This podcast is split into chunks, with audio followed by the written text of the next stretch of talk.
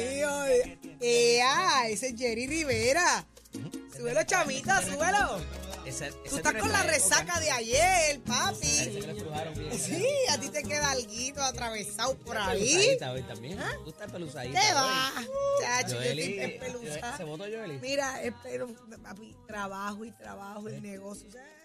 Eso. Tiene los ojos chiquitos. Estoy, chiquitita, chiquitita del cansancio que yo tengo. Ayer era San Valentín.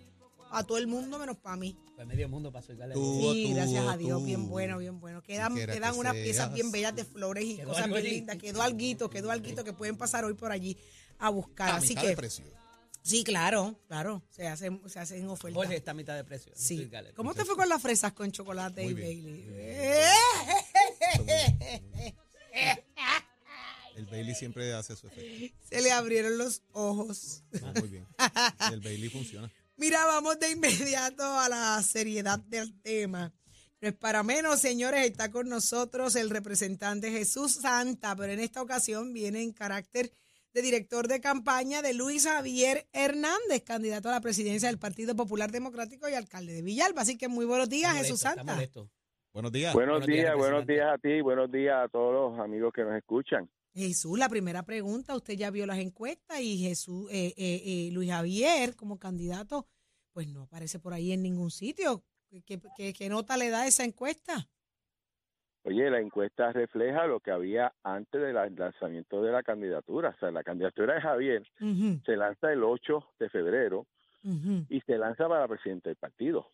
En ningún momento ha dicho ni ha anunciado. O sea, que de usted está de acuerdo con la es encuesta, entonces. Está Bueno, bien hecha. Yo creo que ante la situación que había antes del 8, porque eso fue hasta el 5 de febrero, 5 de y ante febrero. los candidatos que se pusieron ahí, pues esos quizás son los números que estaban en ese momento. Pero quiero aclarar que el- Luis Javier anuncia candidatura a presidente del partido el 8 de febrero, tres días después de haber concluido. Está la- la- dejando claro que no es a la gobernación. Estoy dejando claro que el primer paso que se tiene que hacer para poder ganar una elección en el Partido Popular es definir su liderato y en ese camino. Luis Javier se ha puesto disponible para poder presidir el partido. Mire, y le una preguntita. ¿Luis Javier hace ejercicios como usted en la mañana? ¿Así? ¿Usted Sí, está como que yo- yo- caminando? Está Yo, como yo camino cafeciadito. por la mañana, de hecho que estoy caminando. Esa cuesta está eh, buena. Eh, me lo dice. Este, Eh, eh, Ese jadeo, ese jadeo es de ejercicio. eso es así, eso es así. Qué bien, muy Pero ¿Hay vacío de, hay vacío de liderato en el Partido. Popular, Eso es verdad. ¿Hay vacío de ¿Perdón? liderato en el Partido Popular? Mira, la, la encuesta lo refleja. Te dice que es prácticamente un poquito más de la mitad de la gente no ve un, un líder definido, ¿no? Y yo creo que esto es normal en un proceso de los primeros dos años, donde prácticamente no- el partido es ahora que se está organizando, que está creando su junta de gobierno, que está creando su cuadro directivo y que en mayo va a definir quiénes son sus presidentes y O vicepresidentes. sea, que el Partido Popular estuvo al garete por los pasados dos años. No necesariamente, pero el proceso que llevó el actual presidente José Luis Dalmau fue uno más de reorganización, fue más administrativo, fue un poco de organizar las tropas, pero a nivel de liderato, el liderato se esforza una vez tú llevas los, los procesos para definirlo, y eso está ocurriendo ahora, así que para mí no es extraño que más de la mitad de los populares o no vean definido quién es un líder. Pero fíjate, fíjate que interesante, 35% de todos los que se eh, encuestaron plantearon como una, alternativa- una alternativa favorable al Partido Popular. Y cuando tú tienes un candidato a gobernador que sacó un 32, te dicen que el Partido Popular está muerto y tú tienes un 35% que ve favorable el partido, oye, no son malas noticias. ¿Validas esa encuesta, Jesús? ¿La validas? Yo creo que todas las encuestas tienen su, su punto y yo creo que tú las puedes utilizar. Eh, tiene una metodología científica. Eh, tú- yo sé que hay encuestas que son más certeras que otras, pero nosotros utilizamos todo tipo de encuestas, claro que sí. Pero representante, a esos efectos, y discutíamos ahorita con Jorge, el que se eh, el que se excluyan candidatos y las preguntas como están hechas parecerían eh, eh, crear confusión, eh, eh, pa- particularmente en esta Excluir o añadir. a- excluir o añadir también, ciertamente. Y desde la portada hasta el editorial de la tercera página también, que quizás pues es un asunto que compete al PNP, pero parecería estar eh, elaboradas de una manera que, número uno, crea confusión o para llegar a un resultado particular. Y me parece que evadir o excluir más bien en las candidaturas o las posibles aspiraciones de tanto Luis Javier Hernández como de Jesús Manuel Ortiz eh, eh, ¿verdad? Es, es un ejercicio que, que refleja eso. Tienes ¿Cómo toda la razón, tienes toda la razón, pero la encuesta la hace alguien que tiene algún propósito, alguna razón de, de, de, de muestrear algo, de saber cómo están las cosas. El hecho de que tenga una, una pregunta que incluya o no incluya, no quiere decir que bajo el resultado que tú tienes tú lo puedes evaluar. Quizás no si tú quieres una encuesta con, los, con las preguntas que tú quieres, tienes que hacerla, ¿no?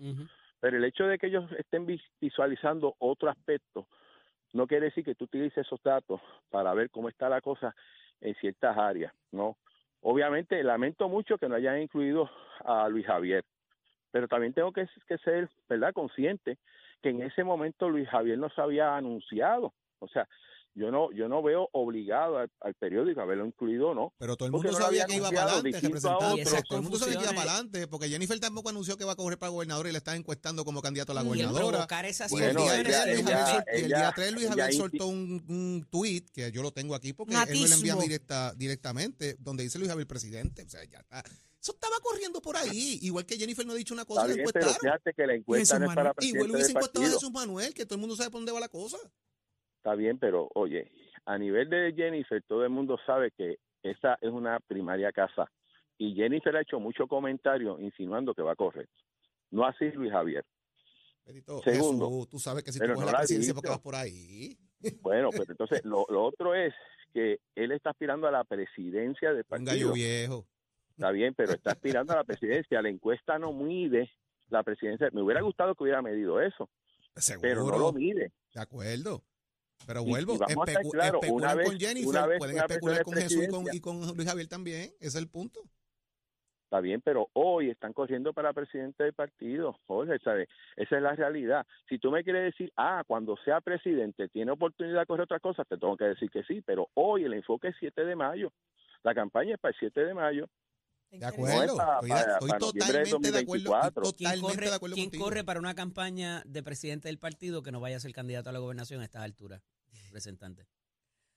Bueno, eh, que yo sepa, ha habido presidentes de, de partidos que no han sido candidatos a gobernador. En un proceso de transición, no de cara al proceso electoral, Jesús, porque eso es cuando el partido pierde, nombra un presidente pro tempore para Exacto. organizar y tirar el candidato a la gobernación. Ya estamos en año Bueno, lo que, electoral. lo que o sea, pasa es que fuera, vamos, pero vamos, vamos a organizar esto. Fuera del do- de 1994, donde fue el Partido Popular que hace una primaria para presidente y gobernador, y gobernador.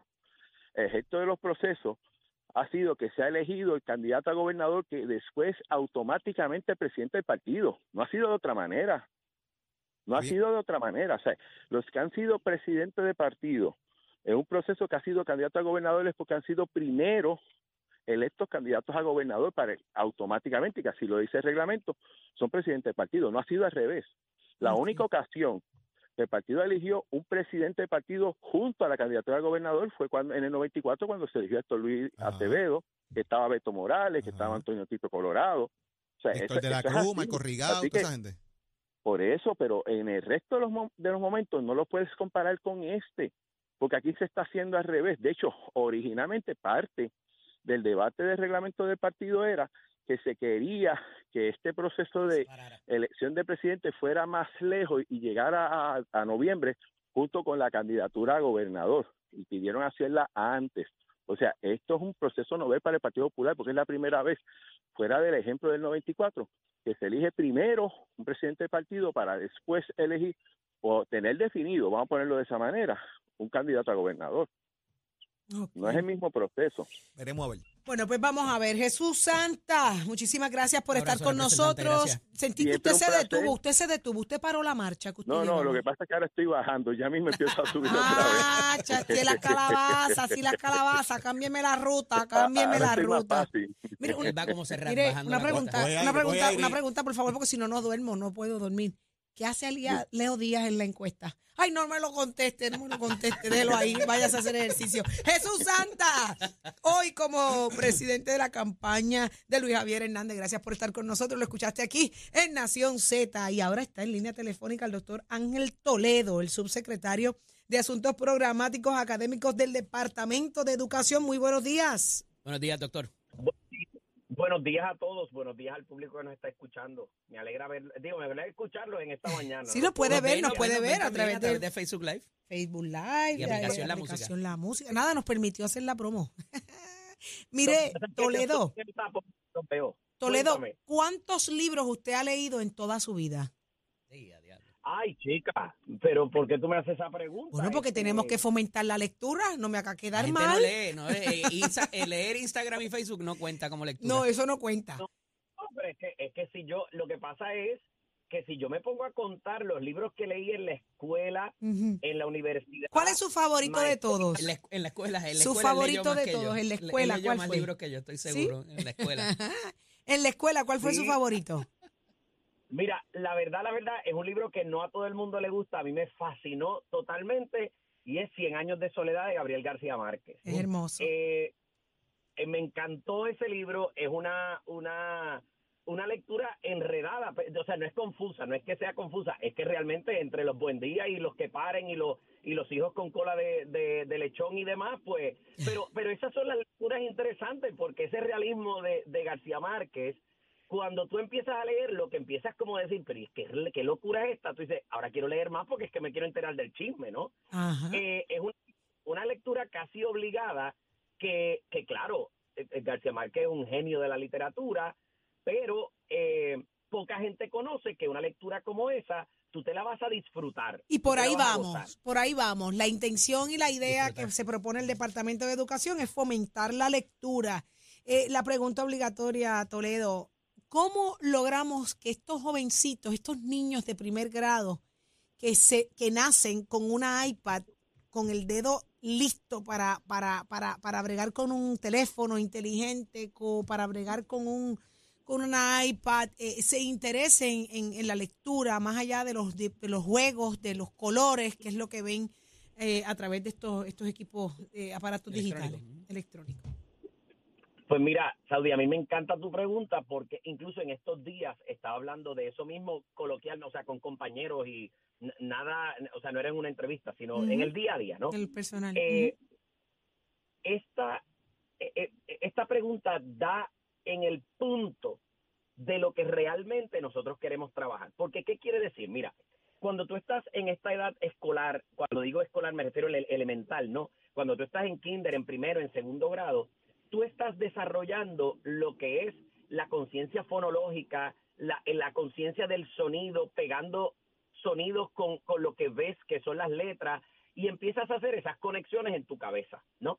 Lo que luego se convierte en unas conexiones de sílabas y luego entonces empiezas a darte cuenta que leíste una palabra entera, le atribuyes entonces significado a esa palabra para luego pues saber, pues mira, espérate, ya no solamente me conozco el sonido de la letra, el sonido de la sílaba, sino me conozco, puedo pronunciar y leer la palabra completa, pero sé lo que quiere decir esa palabra.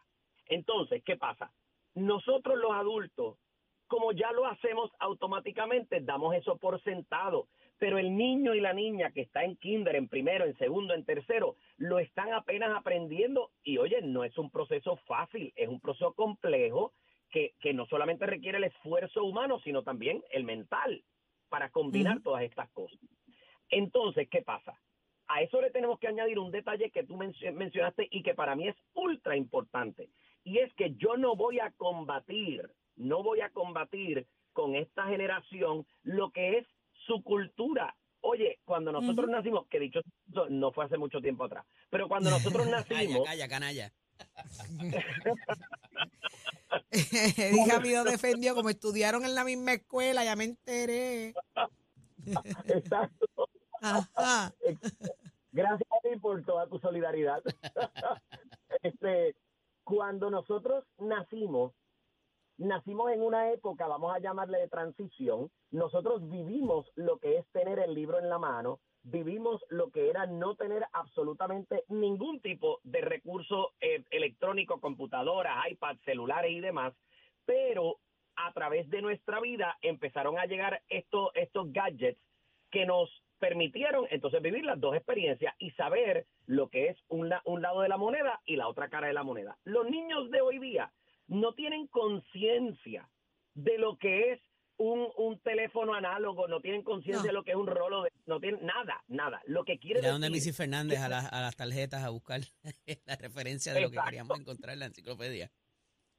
¿Se acuerdan cuando íbamos a la biblioteca y teníamos que alar el, el, el catálogo y empezar a buscar en, en, en, las, en las tarjetas para ver dónde estaba el libro? Bueno, pues nuestros niños no conocen eso. ¿Por qué? Porque como dice Saudi, todo está al alcance del dedo y entran al, al, iPad, a la computadora, al, al, celular de papá y de mamá y ahí lo encontraron. ¿Qué quiere decir eso? Bueno, eso lo que quiere decir es que nosotros tenemos que adaptarnos para enseñarles como ellos aprenden y no obligarlos a aprender como nosotros aprendimos. O sea que, eso básicamente implica que mira, si tú lo que sabes manejar el iPad, oye, ¿sabes qué? Yo tengo herramientas para conseguirte la lectura en el iPad. Yo tengo herramientas incluso para hacer la lectura divertida y para utilizar, obviamente para los niños menores, para utilizar juegos que promuevan la lectura, que promuevan el, el avance, el conocimiento eh, fonológico, que, que, promuevan el que el niño pueda eh, parear letras y combinar sonidos. Hay herramientas, hay herramientas y hay aplicaciones, hay, hay, hay otro mundo, pero, pero el, mismo, el mismo mundo provee lectura. Hacia eso va el Departamento de Educación, Toledo, eh, es un esfuerzo bien grande, el proyecto se llama Proyecto DE, eh, ¿y cuándo se empieza a implementar? Ya, este proyecto, incluso qué bueno que estamos hablando hoy, porque este proyecto se, se piloteó el miércoles de la semana pasada, pero empieza hoy precisamente. los miércoles los miércoles durante el periodo de, de salón hogar, los maestros de todas las disciplinas, que yo creo que esto es ultra importante enfatizarlo. Aquí tenemos al maestro de educación física, el de bellas artes, el de ciencia, el de matemática, el de estudios sociales, colaborando con el desarrollo de las destrezas de lectura en todos los niveles. Esto no es solamente para niños de, de, kinder a tercero, esto es para todos nuestros estudiantes, desde grados primarios hasta escuela superior. Ahí está. Para, sí, porque tenemos que trabajar esa comprensión lectora. O sea, cuando tú lees, y fíjate, nosotros podemos haber desarrollado la mecánica y nos pasa, a nosotros los adultos nos pasa que de repente miramos el periódico, miramos una lectura y pudimos leer la palabra, pero no entendí un pepino angolo de lo que dijo. Eso es verdad, eso es verdad, eso es verdad. Pues, Toledo. Toledo, el tiempo nos traiciona, pero tengo que reconocer que es una, es una gran iniciativa. Vamos a confiar en que así logren despertar ese interés en los estudiantes del país y fomentar la lectura y que en la casa, en el hogar, se continúe fomentando para que no sea una cuestión, ¿verdad? Sola, que no lo carguen como una obligación de la escuela, que lo vean como un placer, como una satisfacción enorme de, adquirir conocimiento mediante la lectura. Muchísimas gracias por estar con nosotros acá en Nación Z. Un abrazo, hermano, mucho éxito. Gracias por invitarme. Gracias a usted. Ya lo escucharon aquí, el doctor Ángel Toledo, y él es el subsecretario de Asuntos Programáticos Académicos del Departamento de Educación. Pero ya está listo Tato Hernández, porque somos deporte. Adelante, Tato. Adelante, adelante, adelante, adelante, adelante. Mira, Titi, Titi Saudi, Titi Saudi, Titi Saudi. Dímelo, mi amor, dímelo, dímelo, dímelo. ¿Cómo se llama ese abogado que estaba hablando ahí? El doctor Ángel Toledo. Hay que preguntarle cuánto debe el licenciado López en la tiendita de la esquina enfrente. Ay, muchacho, cállate que entre, entre empanadillas de pizza y ahí sí tiene una mecha ahí que nunca ha ido a pagar. Él tiene un secreto que yo lo sé, hasta esquimalito iban envueltos. Adelante, Tato. Vámonos con los deportes, señoras y señores, que ahora les vamos a estar hablando de las cosas que están pasando en Puerto Rico a nivel deportivo, pero no tan solo en Puerto Rico, nos vamos a venir al mundial porque mira lo que pasa. Hay dos países que se unen a Estados Unidos en el boicot mundial de boxeo por la participación de Rusia en los boxeadores de Gran Bretaña y la República Checa que se sumaron conjunto a Estados Unidos a este boicot. ¿Por qué? Porque supuestamente para este próximo campeonato internacional mundial de boxeo, pues supuestamente le van a dar el aval a los boxeadores de Rusia para que participen. pero si esta gente está en guerra con Ucrania y están tirando bombas y ahora supuestamente habían unos aviones rusos que volan de Estados Unidos, ¿qué está pasando ahí? Bueno, la Federación Británica brincó y dijo que no va a participar en el Campeonato Mundial ni en el femenino el próximo mes y dicen que también van a haber otros países que se van a unir.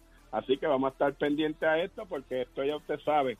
El organismo rector del boxeo británico citó la disputa entre la IVA, que son las siglas inglesas de la Federación Mundial, y el Comité Olímpico. Aquí que hay que estar pendiente a esto y a ver cómo se va, como dice Londres en frente de casa, a resolver pero se va a estar trabajando con esto y vamos a estar pendientes porque usted sabe que también Puerto Rico tiene grandes boxeadores a nivel aficionado que pudieran estar participando en este mundial. Así que estaremos pendientes de eso. Usted se entera aquí en Nación Z Somos Deporte con la piso de Mente Escuela que te informa. El 21 comienza las clases. 787-238-9494. 787-238-9494 para usted nos visite, nos llame y usted también coordine una cita para que usted compare facilidades de equipo. Usted puede ir con su mamá, con su novia, con su tío, con su tía para que dé una vuelta y dé un tour por estos recintos y compare facilidades de equipo y tome tú la decisión de estudiar en Mestre College. Oiga, chamo, qué clase gallera, give it on my friend. enviándote gratis la licencia del auto. Al renovar tu marbete, escoge ASC. Buenos días, Puerto Rico. Soy Manuel Pacheco Rivera con la información sobre el tránsito. Ya se está formando el tapón en la mayoría de las vías principales de la zona metro, como la autopista José de Diego entre Vega Alta y Dorado y entre Toa Baja y Bayamón. Y más adelante entre Puerto Nuevo y Atorrey. Igualmente la carretera número 2 en el cruce de la Virgencita y en Candelaria, en Toa Baja. Y más adelante entre Santa Rosa. La PR5, la 164 y la 167 desde Naranjito, así como algunos tramos de la PR5, la 167 y la 199 en Bayamón. Además, la avenida Lomas Verdes entre la American Military Academy y la avenida Santa Ana. La 165 entre Cataño y Guaynabo la intersección con la PR22, así como el expreso Valderotti de Castro desde la confluencia con la ruta 66 hasta el área del aeropuerto y más adelante, cerca de la entrada al túnel Minillas en Santurce. Además, el ramal 8 y la avenida 65 de Infantería en Carolina, el expreso de Trujillo en dirección a Río Piedras, así como la autopista Luisa Ferré entre Montelledra y la zona del Centro Médico en Río Piedras y más al sur en Caguas y la 30 entre Juncos y Gurabo. Hasta aquí el informe del tiempo, les informó Emanuel Pacheco Rivero. Yo les espero en mi próxima intervención aquí en Nación Z, que usted sintoniza por la emisora nacional de la salsa Z93. Llévatelo, chamo.